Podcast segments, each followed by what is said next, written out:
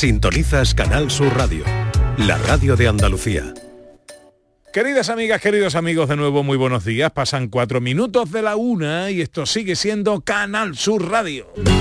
Esta vida es alegría y yo la vivo soñando.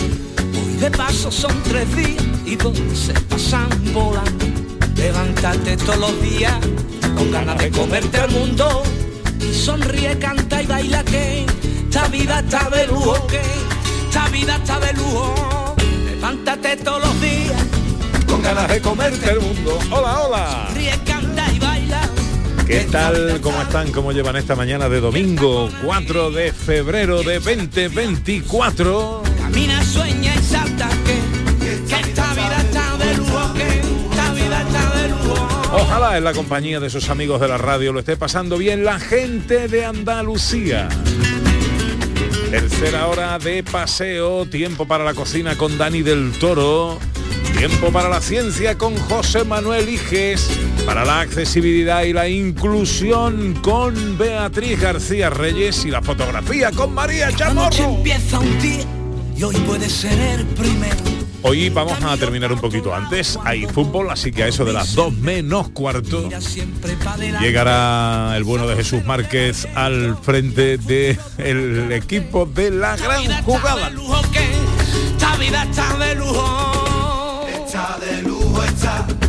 Hoy vamos a brindar con el mejor vino blanco de España. Y sí, es andaluz. Ahora nos tenemos que meter en la cocina. Con nuestro cocinero flamenco, eh, recuerden que tenemos los ingredientes que nos pidió al principio del programa. Gambones, ajo, pimentón, perejil, sal y pimienta y huevos. ¿Se me olvida algo, Ana? No, no Está se te olvida, eh, además lo tenemos publicado, ¿eh? Lo tenemos publicado en Twitter para que a nadie le falte de nada. Ah, oye, que decía, por cierto, eh, que hoy estaba la cosa de corregirme. Y es que había dicho yo antes, yo tengo la memoria de Nemo. Y me escribe Cristina Leiva y me dice, la memoria mala no es de Nemo, es de Dory. Las cositas. Tu hermana también me ha escrito un mensaje, Pepe. Sí, Dice, tienes el cielo ganado. Desde luego que sí. Bueno, hola Dani del Toro, buenos días.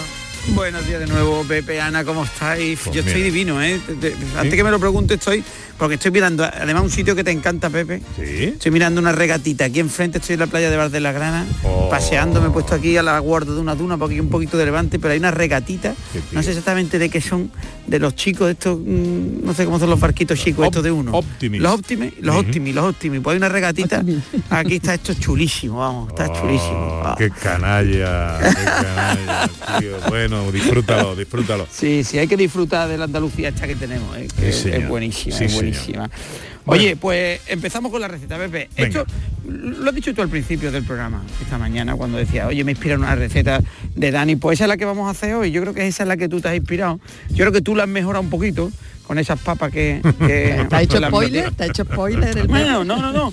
Sí, ha hecho spoiler, pero está bien, porque mira, la- es verdad que esa receta la publiqué esta semana y ya lleva casi un millón de, vi- de visualizaciones, con lo cual Guau. a- a- le ha gustado a la gente, le ha gustado a la gente y, y como le ha gustado vamos a decirla, ¿no? Es muy sencilla, Venga. es muy sencilla. Bueno, pues lo que vamos a hacer primero es el ajito que tenemos, Sí. ese ajito lo vamos a laminar un poquito. Si queréis quitarle porque, bueno, porque esté un poquito más viejo o lo que sea, el, el- el- eh, te lo diré, el, el centro, o sea, el, Sí, la parte que ¿Cómo se pica. Sí, hombre, pero eso tiene el... pues se me ha ido la cabeza. Estoy como tú, estoy como Dory, estoy como Nemo Dory, pero bueno. Sí, sí. Bueno, le quitamos el, el- el centro, ¿vale? Un poquito, o si no lo dejáis, yo muchas veces lo dejo. Lo cortamos, laminamos finito. Y ahora un poquito de aceite, no mucha, ¿vale? Porque estamos. tenemos que cuidar la línea, entonces el aceite es bueno, pero en su justa medida. Entonces, un poquito de aceite y vamos a dorarlo. Y antes de que se nos dore, antes que se nos ponga así marroncito, le vamos a añadir un buen puñón de, de pimentón. Y ahí vamos a echar los gambones pelados. ¿Vale? Los gamboncitos pelados. Las cáscaras y las cabezas las guardamos para un caldito. Echamos los gambones pelados, los vamos a dorar un poquito. Y mientras tanto, lo que vamos a hacer es freír dos buenos huevos fritos, ¿vale? De granja, bueno, que sean, si son ecológicos mejor. Vamos a, a pelar dos buenos, o sea, vamos a freír dos buenos huevos fritos. En una, en una bandeja ponemos los gambones ya salteaditos, ¿vale? Un poquito de sal y pimienta. A mí me gusta añadir la sal y pimienta ahí porque así los aromas mm, son más frescos, ¿vale? No, lo- no los tostamos, no los eh, ponemos en la sartén y así no perdemos el aroma. Sal, un poquito de pimienta, le metemos los huevos y ahora con el- la salsita, con el aceitito que nos ha sobrado de los, de los gambones, manchamos un poquito los huevos, perejil picado Ah. y ya está. Y ya si quieres romperlo, si no, si le quieres poner unas papas así confitadas y fritas como las has puesto tú, eso ya es para llorar. Oh. Una, una buena copita de manzanilla o del vino este blanco que tú nos vas a hablar, que es el, el mejor vino blanco de España, que me, que me encanta, porque parece que solo hay vino en otras regiones y, y tenemos unos vinos espectaculares, con lo cual ese vino viene divino, divino. Got on board a westbound 747. Oye, antes de despedirte y dejarte ahí con el Levante, Sí. que no- el, el Levante se nos está metiendo aquí en el estudio, no creas. ¿eh? un Sí. poquito, ¿no? Un poquito. Ha llegado la arena aquí. No, no tiene, ha llegado la arena. Nos tienes que hablar de tu libro. eh, Bueno, sí, Pepe, sí, mira, qué bien, qué bonito. Mm. Bueno, todavía está a punto, de- bueno, salió ayer de imprenta, lo tenemos para llevarlo a las librerías, a partir del 16 estará, cuando tengamos el físico, me acercaré por ahí, os llevaré alguno y hablaremos del Bueno, libro. Y La verdad que hablaremos muy de tu bien. libro. Sí, sí, eh, eh, la editorial Almuzara ha, ha tenido a bien publicarme un- mi primer libro de recetas y la verdad que estoy súper contento. Yo Eso creo que te- va a estar- sí, sí, o sea, sí, no es sí. un libro de poesía japonesa. Mm, bueno, es de poesía culinaria, Pepe. Bien. bueno, pues nada, cuando, ¿cómo se llama el libro? Bueno, pues se llama Fat Food sin complejo. Es decir, tú sabes que yo soy, siempre hemos dicho, yo soy muy fullero cocinando y rápido, un poco lo que hacemos aquí, Pepe, de hacer recetas en un minuto, pues son recetas que podemos hacer en 15 minutos, 15, 20 minutos tenemos, pero Recetas ligeritas y apañadas Bueno, y vistosas. y tenemos buenos. arroces. Escúchame, tenemos arroces, Anda. tenemos potaje. Sí, sí, es que también para enseñar a la gente que no hace falta hacer cocina de esta que hacen o hacemos en, en TikTok, en Instagram, rápida, de esta que mm, bueno, que es fácil, sino que oye, que potaje y guisos de toda la vida se pueden hacer también en 20 minutos, Claro. dándole unos poquitos de truco. ¿sabes? Qué bueno. Bueno, pues Pues cuando, ya sí, estoy sí, sí. deseando tener el libro, ¿eh? cuando tengas el libro en la mano, te vienes para acá. La semana que viene seguramente lo tengamos ya calentito, calentito. Venga, bonito mío, cuídate. Venga, un abracito. Adiós. Adiós. Adiós. Hola Beatriz García Reyes, buenos días. Hola, ¿qué tal? Buenos días. ¿Cómo estás? Pues mira, congeladita, hoy tengo mucho frío. Ay, aléjate de mí, que tú te estás poniendo mala. Aléjate de mí. No me extrañaría nada. ¿Que- ¿De qué vamos a hablar hoy? Pues mira, hoy vamos a tener con nosotros a José Carlos Claro, que es el responsable del grupo de accesibilidad del Colegio Ofici- Oficial de Aparejadores y Arquitectos de Sevilla, porque vamos a hablar de accesibilidad universal en las comunidades de vecinos. Ah, qué bueno, qué bien, muy Yo bien. creo que hoy es muy interesante porque esto sí que nos, nos mm, implica a todos, ¿no? Mm. Sí, sí, ya lo creo, ya lo creo. que hay veces que, que yo vuelvo a repetir eh, lo mismo, de, eh, la accesibilidad no es solo una persona impedida que vaya en, en silla de ruedas, la accesibilidad es una madre con un niño, con un, con un Efectivamente. carrito. y- Efectivamente. O una persona mayor. O el que viene del súper cargadísimo y se encuentra tres escalones pa- o cuatro para subir al portal, por Viene- ejemplo, Viene también. especialmente cargado o una persona mayor ya con más dificultad para... Sí, Sí, pero que lo, que, que lo normal es pensar en eso, Es la una persona persona que va en una silla sí. de ruedas o una persona mayor, pero que también vale alguien mm, joven y fuerte que viene En una cargado de bolsa del supermercado, claro, como dice. Beatriz, o un Sí, padre sí. con un niño en Con un ca- carrito. con un carrito, ¿no? Eh, muy- me parece interesante. Tan interesante me parece, Beatriz, lo que acaba de decir. Que te propongo un brindis. Una cosa es el vino y otra cosa es el amor. Pero si juntas las dos,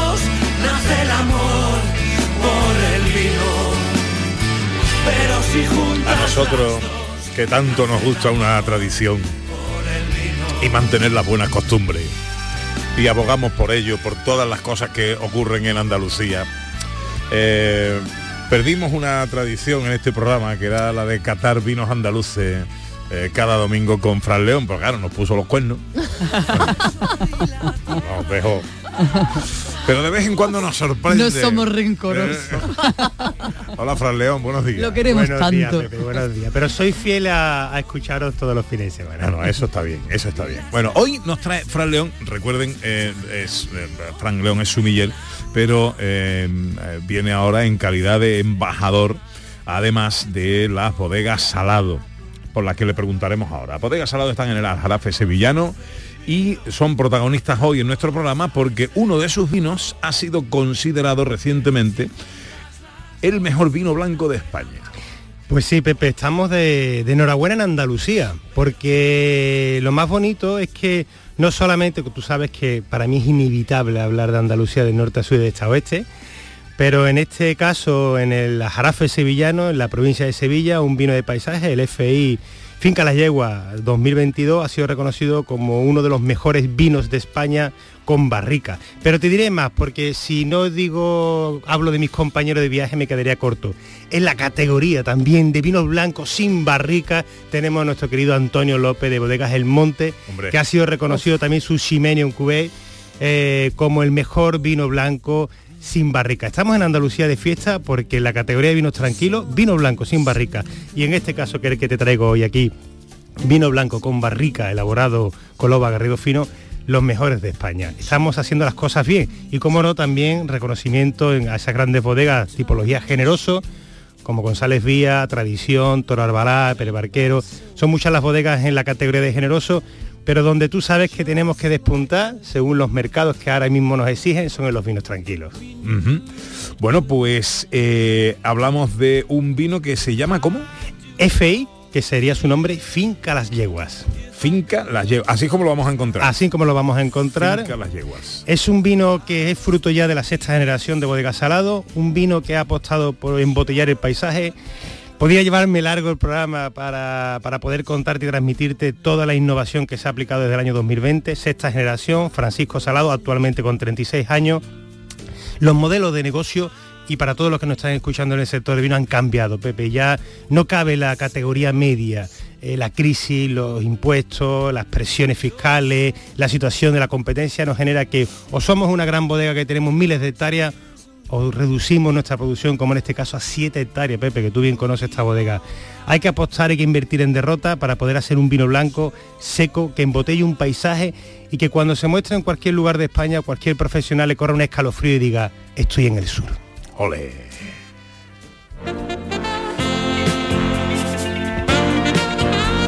Bueno, tenemos una copa servida en la mesa y a mí me gustaría, recuperando viejas costumbres, que hagamos una cata completa de este vino, Finca Las Yeguas, FI 2022, Finca Las Yeguas de Bodega Salado. Pues yo espero que a través del oído puedan percibir el reconocimiento que más de 200 periodistas de toda España, muy exigentes y muchos catadores, han hecho este reconocimiento a este humilde vino de producción pequeña, pero que muestra ese paisaje con esos tonos amarillos dorados, un reflejo verdoso de vivacidad, pero que realmente donde nos traslada al sur es la nariz. Mineralidad, fruta verde, fresco, aromas herbáceos, eh, incluso tiene trazabilidades de velo de flor, pequeñas contaminaciones de ese parque de barrica donde conviven las oxidativas y las biológicas. En este caso, un vino tranquilo, pero que convive con botas de bajo velo y que, en Madrid recientemente en Fitur me decían, pero Francis, que no me, por favor, júrame que no tiene bajo velo. Y digo, no lo tiene, pero está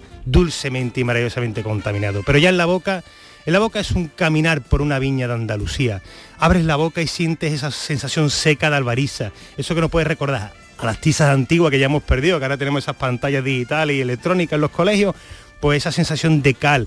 No es seco eh, constantemente, sino es untuoso y envolvente. Un vino fresco, salino, que sin ninguna duda aquel que lo cata se siente que está en el sur.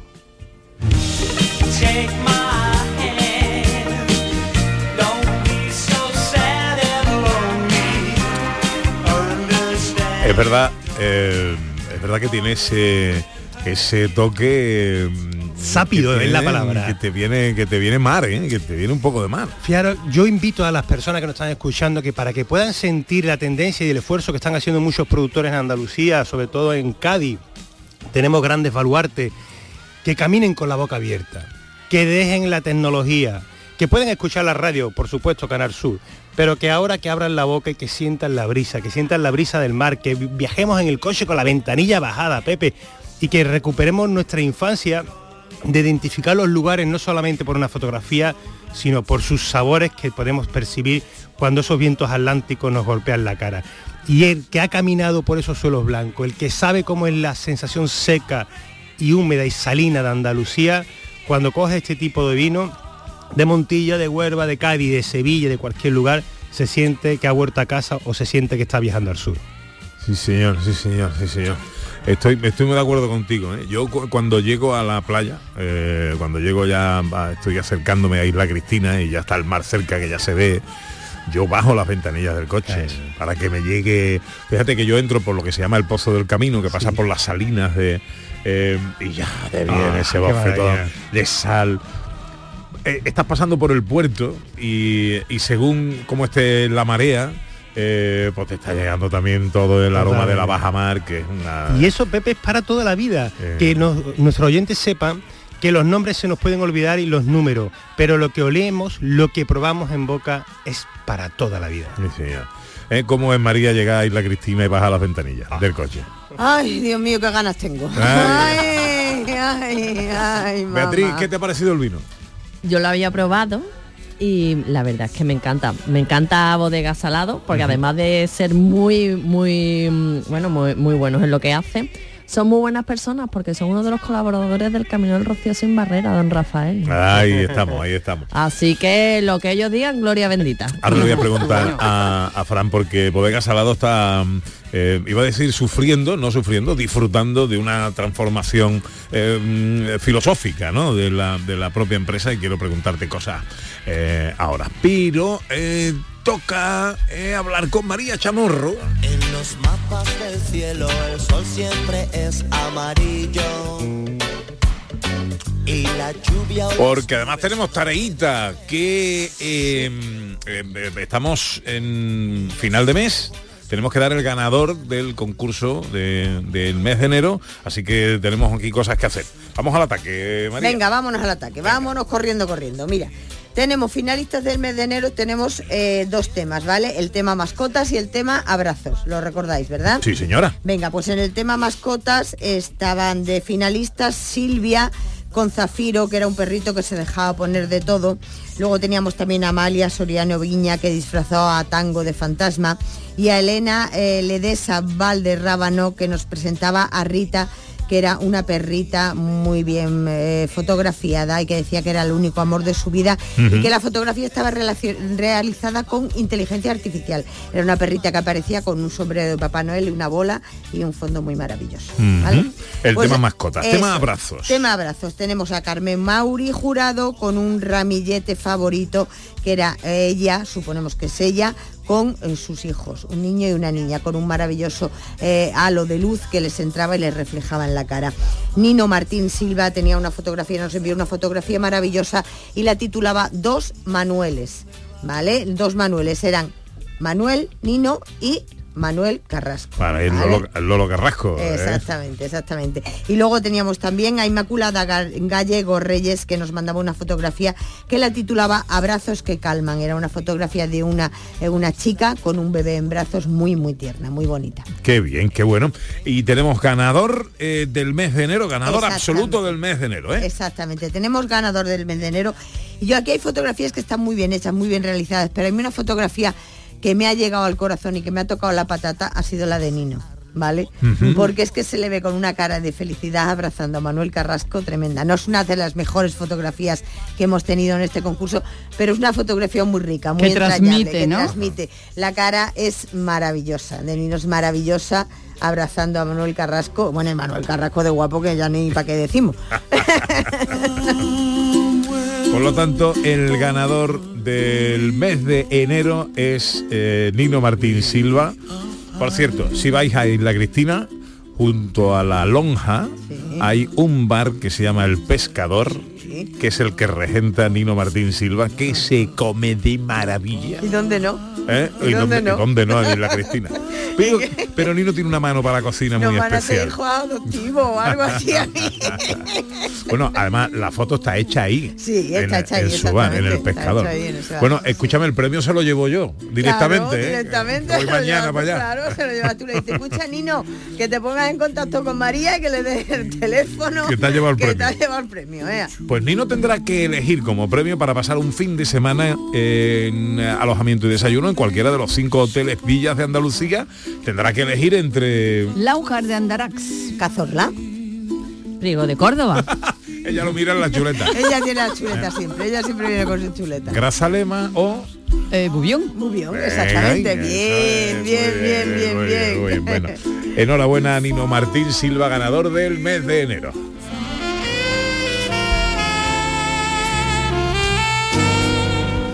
Tenemos que repasar el, eh, el tema de esta semana, han sido saltos. Exactamente, tenemos el tema de Ay, bueno, saltos. tenemos Ahí que tenemos saludar a a, Miriam. a Miriam, claro. Claro. Miriam que está ahí esperando. Claro, no es que Pepe ha saltado con el- con el tema de la semana, salto, salto. los saltos, los saltos, ha saltado, se ha saltado. Se ha animado Pepe. Oye, que me tienes que comentar ahora, ¿eh? Sí, ahora te salto, cuento, ¿eh? ahora te cuento. Eh, hola Miriam, ¿qué tal? ¿Cómo estás, guapa? Muy buenas, muy buenas. Digo, ya se han olvidado de mí. No, Digo, ¿cómo ahora nos voy vamos? a coger el coche y voy a llevarle yo el premio a Nino personalmente. Ole, ole, qué maravilla. Ole, ole, qué maravilla. ¿Dónde te encuentras? ¿En cuál de las villas te encuentras hoy, Miriam? Pues mira, hoy me... Vaya. Porque Uy. estamos ahora mismo temporada, menos Grazalema, pero estamos preparando una alpujarra romántica para todo este mes de febrero. Ay, para el día de los Entonces, enamorados, es vamos verdad. un poquito manualidades, detalles, cositas, en fin, en fin. Ahora cuando abramos tanto la Ujar de Andarás como Bubión en la Alpujarra, el 14 y el 16 de febrero, de febrero hasta final de mes va a haber una escapada preciosa para parejas, para amigos, porque los enamorados no tienen que ser solo, Qué bien. solo pareja, el mes de la amistad y del amor. Así que, claro a- que ahí sí. estamos preparando sorpresitas. Qué bien, qué bien, Qué que bien me gusta, eso. que me gusta que celebréis cositas en las villas de Andalucía, Miriam. Pues encanta. el que quiera y no sepa todavía, ya sabe. Ya En sabéis. En la Ujar va a haber un paquete de dos noches muy, muy especial, con Oh, muchas qué cositas. bonito. To- Hombre. to- Tomamos nota de eso, ¿eh? Hombre, claro Tomamos sí. de esas, sí, nota de eso para una llamadita. Ya sabéis, si queréis celebrar el mes del amor, de la amistad, villas de Andalucía, cualquiera de ellas, elegid, entrar en la página, veis y la Ujar que está ahí con una sorpresa muy, muy especial. Exactamente. Aquí esperamos a todo el mundo. Muchísimas gracias, Miriam, como siempre, un beso Venga. fuerte. A vosotros, a vosotros. Gracias. Un beso, para un beso todos. fuerte. Hasta luego. Ahora sí saltamos. Venga, ahora sí saltamos. Ahora sí saltamos. Bueno, que me cuentes tu salto, ¿qué tal? Así cortito. Tu salto del fin de Muy semana recomendable. Sí. De, ver- de verdad, muy recomendable. Mira, eh, una cosa, porque ayer estuve hablando con alguien que me preguntaba y decía, yo es que tengo pánico, tengo pánico. Si tienes pánico a saltar en paracaídas, a las alturas, a las historias, no lo hagas, ni lo intentes. Pero si te apetece, se, te seduce el- la, la idea en principio y temes que te pueda dar miedo, hazlo. Sí. Sin, sin, ¿Me sin pensar. Yo tengo un poquito de vértigo, no pasa Vale, nada. pues mira, yo te digo, eh, el miedo desaparece en el momento que saltas, precisamente. Justo antes es el peor. Cuando estás en el avión, ¿vale? Eh, Ay, es, Dios es el mío, peor. Dios mío, Dios mío, ¿dónde me metido Pero yo, antes de no? que se abra el paracaídas, ¿pierdes el miedo? En el momento en que te separas del avión. Uf. En el momento en que tus pies ya no toman contacto con te- tierra, con algo Claro. duro, pierdes el miedo. Ahí ya te has entregado, Beatriz. Ya da igual, dice, ¿para qué voy a tener miedo? Si lo, Pero- ya es Le lo que perdió al de- río, ¿no? Lo que esté de Dios. Mira, eh, hay que decir que, hombre, los monitores, los instructores son gente fantástica. La empresa, es- Sí. eh, hablamos la semana pasada con ellos, Skydive Spain, Sí. en Bollullos de la Habitación, en el aeródromo de la Juliana, eh, y te están tranquilizando continuamente. Sí. Allí hacen miles de saltos a diarios, no pasa nada nunca. pasa ¿no? nada, claro. Eh, entonces, que tú quitas de la ecuación el miedo a que te vayas a partir una Sí. pierna o a, a la directamente, porque evidentemente eso no va a pasar. Entonces, una vez que quitas ese factor de la ecuación, tú ya, bueno, puedes tener, temer el, el vértigo. Impresiona mucho. Mira, hubo un momento en que el, el avión estaba subiendo y yo le digo al instructor, eh, porque yo miro y digo, aquí ya hay altura suficiente para saltar. Me Para imagino, mí, pa' mí altura suficiente una cuarta. me- yo imagino que por aquí ya vamos bien. Digo, ¿a qué altura vamos? Y dice, vamos a, a- me dijo, a 1800 pies. Le estaba dando, el, el pie le estaba dando en el suelo a Pepe todavía. Había que subir a 13.000 pies. ¿Qué dices? Todavía. Por o sea favor, que, ¿qué dices? fíjate la diferencia, digo, bueno, Pero bueno. si eso es casi la estratosfera, más allá. Tú veías... No, tú ves, tú ves curvatura de la Tierra. O sea, tú ¿Qué ves, tú- claro, tu visión es curva. ¿Vale? fuerte, tú estás ¿no? viendo desde arriba, desde la altitud, 4.000, cerca de 4.000 metros de altitud, tú estás viendo Sierra Nevada, Sevilla abajo, la desembocadura del Guadalquivir, tú lo estás viendo todo. Qué O sea, realmente impresionante. Cuando se abre la puerta del avión, Mm. es el peor momento. Porque ahí, tú- ahí es cuando te entran ganas de decir, bueno, igual, igual no pasa nada si no salto, ¿no?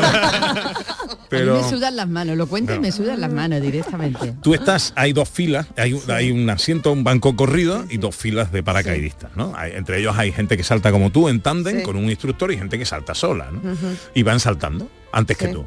Y tú estás viendo, pues como salen las películas, ¿no? De pronto salen y, y desaparecen, ¿no? y desaparecen. Hombre, hombre. Y cuando te dice el instructor, venga que nos toca, Uf, uf. te acercas a la puerta. Qué fuerte. Eh, ese momento es muy impresionante. El corazón aquí, ¿no? Sí, sí, todo. Yo, yo el corazón y lo que no es el corazón, Y vamos. lo que no es el corazón totalmente. Respira hondo y, y déjate Y para adelante. te tiras y todo es ya mm, eh, disfrute. Venga, que te volá y que te volá. ¿eh? Ay, mía. un minuto de caída libre a 200 kilómetros por hora de velocidad y luego salta el paracaídas. Cuando salta el paracaídas, eh, o cuando se abre el paracaídas, eh, tú tienes la sensación de que hay un tipo que te está cogiendo por aquí detrás por la chepa y te está paseando por el cielo. ¿no? Eh, no hay ruido, eh, es- estás volando. Y claro, viendo claro. un paisaje, bueno, eh, la experiencia es brutal. maravilla. Yo la recomiendo 100%. Bueno. Te la recomiendo, Mi María. Bueno, marido pues que vale. se quiere tirar, yo estoy todo el día, no, no vaya a ser que te mate, ¿no? No vaya a ser que te mate". Pero escúchame. Tenga los papeles firmados. Dile, dile, déjalo haga. todo arreglado, déjalo Sí, todo ¿no? arreglado. Dile Vea. que lo haga. Siempre tiene la esperanza de que alguna vez los Reyes Magos se lo traigan. Siempre de esa. Es una- de una seguridad absoluta. Es, es muy tarde, ¿eh? es muy tarde. Venga, vámonos, al lío. Vámonos a los saltos, a los saltos. Temas saltos, ¿vale? Venga. David Pacheco Fernández titula esta, foto, esta fotografía Harry. Se ha hecho una fotografía con una escoba, como si fuera Harry Potter saltando. Maravillosa la foto, chulísima. Elena Bernabé, saltando junto a Clint Eastwood en el cementerio de Sad Hill, donde se rodó la película del bueno, el feo y el malo. Chulísima, chulísima. Robert González Mateo, Salar de Ayuni en Bolivia. Hay que ver qué, qué- qué concursantes más viajeros tenemos. Bueno, luego. Cristina Leiva García, perro volador, genial, genial Cristina. Loli Soria Iglesias nos manda una fotografía que le hicieron a ella en el año 1965, porque Loli era jugadora de balonmano. Mm. Y está tirando, es una fotografía en blanco y negro, está tirando a, a portería el típico salto que hacen la gente que, que practican balonmano para, para meter el gol, ¿vale? Maravillosa. Y Lugardo Jiménez Martínez, todos en el aire, un salto lleno de vida y diversión. Exactamente, una escalera grandísima y todo un grupo de jóvenes saltando con una fuerza y una energía tremenda. Bueno, esas son las reseñas, tenemos ganadores. Pues tenemos ganadores. Elena Bernabé con la, eh, con la fotografía del cementerio de Clint Eastwood, de Sahil. Luego también eh, Cristina Leiva con ese perro volador maravilloso, ¿vale? Y también a David Pacheco con esa fotografía estupenda que nos ha mandado con la escoba de Harry Potter. Pues David, Elena y Cristina, los ganadores de esta semana. Tema para la semana que viene. Venga, tema para la semana que viene. Vamos a empezar un pequeño monográfico, ¿vale? Vamos a fotografiar partes de nuestro cuerpo. Empezamos de arriba para abajo.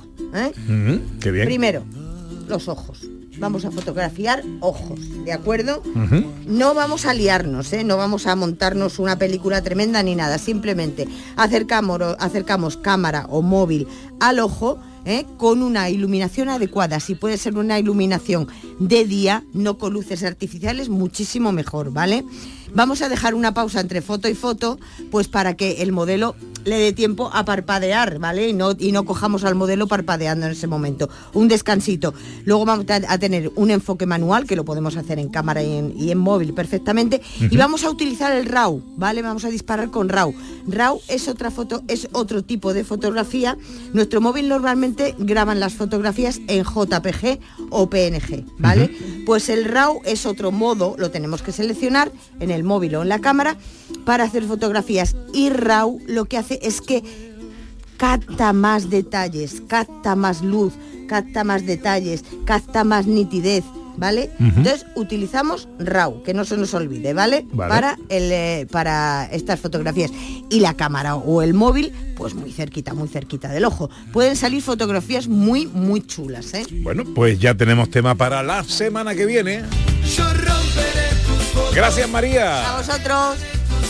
Bueno, que, uh, que, súper tarde. Eh, tenemos a José Manuel Lige por ahí, que no está aquí, no, No. está in situ porque está en otro sitio. En otro sitio, porque está, en- ya lo anticipo, está... ¿Cómo está la cosa Estoy hoy? pasando eh? mucho, estoy pasando mucho.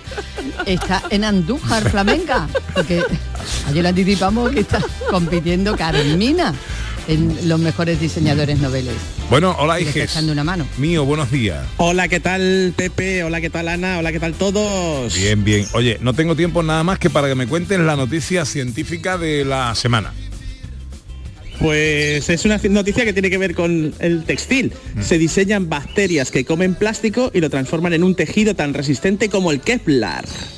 Científicos de la, algo impresionante. Coño. Uy, que estoy Perdón. entra- entra- entrando ya la no sé, lo he contado, se ha oído, sí. Sí, no, no, no, que sí, que sí. Sí, sí. Pero sí, sí, se ha oído, se ha oído. Vale, científicos del Instituto Politécnico de Rasenlaer han desarrollado un tipo de bacteria que puede comer polietilenos y transformarlos en una seda tipo tela de araña ultra resistente y muy flexible, estilo la telaraña de Spiderman, Bueno, como lo oís. que me parece Eh, flipante. Sí, sí. Sí, sí, sí, sí, es alucinante. Vamos, es ya ciencia ficción esto. Han alterado genéticamente una bacteria que se llama Pseudomonas aeruginosa y lo que hace es eso, fermenta el plástico, porque las bacterias fermentan el plástico, como las del alcohol o las de las que hacen los bizcochos, fermenta el plástico y lo transforma en este tejido. Eh, ese tejido tiene eh, un- es una proteína que es de tensión tan fuerte como el acero, pero muy flexible, con lo cual se pueden hacer tejidos. Qué Y bueno, se espera que- Sí, sí, sí, flipante. Y se espera que en el futuro se utilice para crear nuevas prendas o en la medicina para hacer implantes de tejidos o, o- o cosas así. Bueno, Eh, eh, prótesis, etcétera. Por la parte que me toca, también- el, el con de Kevlar se hacen velas de, de regata para barcos, o sea que estamos hablando de una Pues- cosa pues seria. ¿eh? Y no solo eso, sino que además reciclaría el plástico. Es decir, que no sabemos qué hacer con el plástico, pues de forma ecológica elimina el plástico y encima crea algo que podemos usar todos. Bravo por el instituto de este de Rasenlaber, que es de Nueva York y que es como donde está Spiderman, o sea que algo Qué les bueno, habrá enseñado. Qué bueno. Oye, cuídate y dar un besito a Carmina, ¿eh? Mucha suerte. Se lo daré ahora mismo volando. Muchísimas gracias por todo. Adiós, Vuelvo al, al adiós, desfile adiós, a ver adiós. cómo va todo. En- enseguida la gente accesible con Beatriz García. En Canal Sur Radio, gente de Andalucía con Pepe da Rosa. Este domingo, fútbol en Canal Sur Radio y Radio Andalucía Información. Tenemos Villarreal Cádiz, Betis Getafe en Primera División y Covirán Granada Manresa en baloncesto, más la jornada andaluza de Primera Federación. Síguenos desde las 2 menos cuarto en la gran jugada de Canal Sur Radio y desde las 3 de la tarde en Radio Andalucía Información con Jesús Márquez. Contigo somos más deporte. Contigo somos más Andalucía. El Carnaval de Cádiz llega a los últimos días y puedes disfrutar de esta competición única y universal en Canal Sur Radio. Desde este domingo 4 de febrero sigue las semifinales del concurso de agrupaciones del Carnaval de Cádiz en directo con Carnaval Sur, tu palco del carnaval, con Fernando Pérez. Este domingo las semifinales. Síguenos desde las 8 de la tarde en Canal Sur Radio y en digital a través de nuestra aplicación móvil, nuestra web y por nuestra plataforma Canal Sur Más. Desde Cádiz para Andalucía, España y la humanidad, muy buenas noches, buena gente. Contigo somos más Canal Sur Radio. Contigo somos más Andalucía. En Canal Sur Radio, gente de Andalucía con Pepe da Rosa. Tiempo para la accesibilidad en el tramo final de nuestro programa de hoy con Beatriz García Reyes y Ederiguan Consultores. Hoy eh, nos traes eh, a esta sección, eh, Beatriz, la accesibilidad universal en las comunidades de vecinos. ¿Por qué? Pues mira, Pepe, porque la mayoría de nosotros hacemos la mayor inversión de nuestra vida en nuestra casa, ¿no? Es lo normal, ¿no? Y lo hacemos, cuando compramos nuestra casa, pensamos en el momento en que estamos en... es decir, eh, lo compramos eh, pensando que siempre vamos a hacer como la compramos. Claro. O sea, si yo la compro con 30 años, siempre pensamos que vamos a tener 30 años. Y evidentemente las casas no evolucionan, nosotros sí. Entonces, mm, con 30 pues solemos ser personas jóvenes, mm, fuertes, sin problemas de salud, ¿no? Y con Ujú. 80 pues no. Entonces, en otras ocasiones también hemos hablado aquí de los pisos cárceles, ¿no? Que, que tienen este inconveniente ¿no? de tu gran inversión de tu vida que al final se convierte en una cárcel para ti. Y entonces esta semana el Colegio Oficial de Aparejadores y Arquitectos Técnicos de Sevilla pues, ha ha organizado su segundo encuentro nacional sobre accesibilidad. Se ha puesto el foco en la accesibilidad universal, sobre todo en, la- en las comunidades de propietarios. Se han discutido eh, sobre problemáticas, soluciones y, y proyectos de adaptación, ¿no? Este encuentro pues ha contado con la participación de ponentes nacionales que han compartido sus experiencias y conocimientos para fomentar la integración y eliminar barreras pues que limitan la accesibilidad universal. Hoy para hablar de, de accesibilidad en las comunidades de propietarios tenemos con nosotros a José Carlos Claro, que es el responsable del grupo de accesibilidad del Colegio Oficial de Aparejadores y Arquitectos Técnicos de Sevilla. José Carlos, buenos días. Muy buenos días, Pepe, Ana y Beatriz. Encantado de saludarte. Eh, Cuéntanos qué trabajo sobre accesibilidad desarrolláis desde el Colegio Oficial de Aparejadores y Arquitectos Técnicos de Sevilla.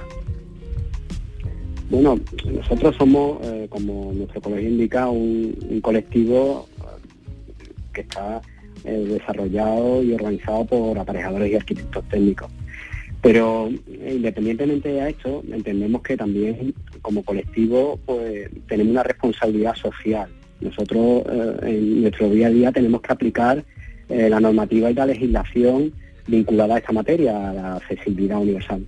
Entonces, de alguna manera, dentro de nuestro colectivo y a la sociedad intentamos desarrollar mm, y fomentar acciones eh, que precisamente den difusión a, a- a las circunstancias a las que nos encontramos a día de hoy y sobre todo eso, generar conciencia, aplicar sentido común y de alguna manera eh, colaborar también con todas las entidades que, que se impliquen o intenten impulsar eh, iniciativas vinculadas a, a esta, a esta materia.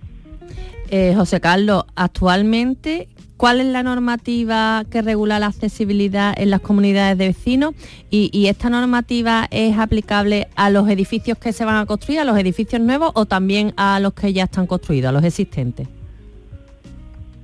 Bueno, eh, por un lado tenemos eh, una normativa a nivel eh, estatal, que bueno, los técnicos eh, lo- la conocemos perfectamente, que es el Código Técnico de, la Edificación, que regula la aplicación o la realización de, de- edificios o viviendas accesibles nuevos. En la misma línea, pues tenemos una- un decreto andaluz que de alguna manera termina de definir, complementa, incluso eh, hace eh, mayores eh, restricciones en la aplicación de, la normativa al conjunto de, Andalucía. Y bueno, dentro también de cada ayuntamiento también tiene- hay posibilidad de, de desarrollar eh, documentación local o legislación local que, que esté vinculado a esos municipios. Eso a nivel técnico. Después, evidentemente, que creo que hoy hablaremos un poco de eso, pues está la, la ley de propiedad horizontal, ¿no? que de alguna manera es la que marca los acuerdos eh, para poder eh, incorporar o realización o realizar acciones en edificios existentes. Pues realmente la legislación que se ha desarrollado eh, es para edificios nuevos. Pero claro, los edificios nuevos, como bien sabemos, no, no son, o habitualmente no es donde se suelen tener los problemas de accesibilidad, sino que es en el parque de, de viviendas antiguos, Claro. es donde, donde tenemos la mayor problemática. ¿Quiénes están obligados a construir viviendas accesibles? Bueno, pues eh, las viviendas accesibles, eh, como tal, a lo mejor tendríamos que distinguir eh, dos, dos, dos partes, ¿no? La- las viviendas que se construyen nuevas, todas las zonas comunes, para que nos entendamos, mm, tienen que ser accesibles. Los matices vienen ya a las viviendas adaptadas a esas personas. Solamente la, la administración pública o aquellos que, que realizan eh, viviendas eh, que están vinculadas a subvenciones o a dinero público, ¿no? Para que nos entendamos, son los que están obligados a, desarrollar o tener un cupo de viviendas eh, adaptadas para, para este tipo de, de personas. Em, muchas veces, José Carlos, eh, hay en las comunidades de vecinos pues entran en conflicto cuando, sobre todo eso, las viviendas antiguas, hay un vecino que tiene una discapacidad sobrevenida y necesita acometer obras de accesibilidad. Em, ¿A qué está obligada realmente la, la comunidad de propietarios? Bueno, ahí eh, cu- cualquier persona que, que viva en un, en un edificio que, que no esté adaptado y evidentemente requiera de esa necesidad, personas eh, me refiero a que, que tengan esas necesidades eh, especiales o personas que tengan más de más de 70 años o no tienen por qué ser propietarios, sino que tengan a su cargo, que vivan dentro del edificio eh, y tengan unas necesidades eh, especiales para, para el acceso que no cumpla el edificio, eh, pueden directamente decírselo a, a la comunidad. Y lo ideal es que lleve ya alguna información eh, previa, porque claro, la intervención, tenemos dos posibles intervenciones, intervenciones eh, en las cuales eh, se necesite más de 12 eh, cuotas mensuales de los comuneros, de los que allí viven, de tal manera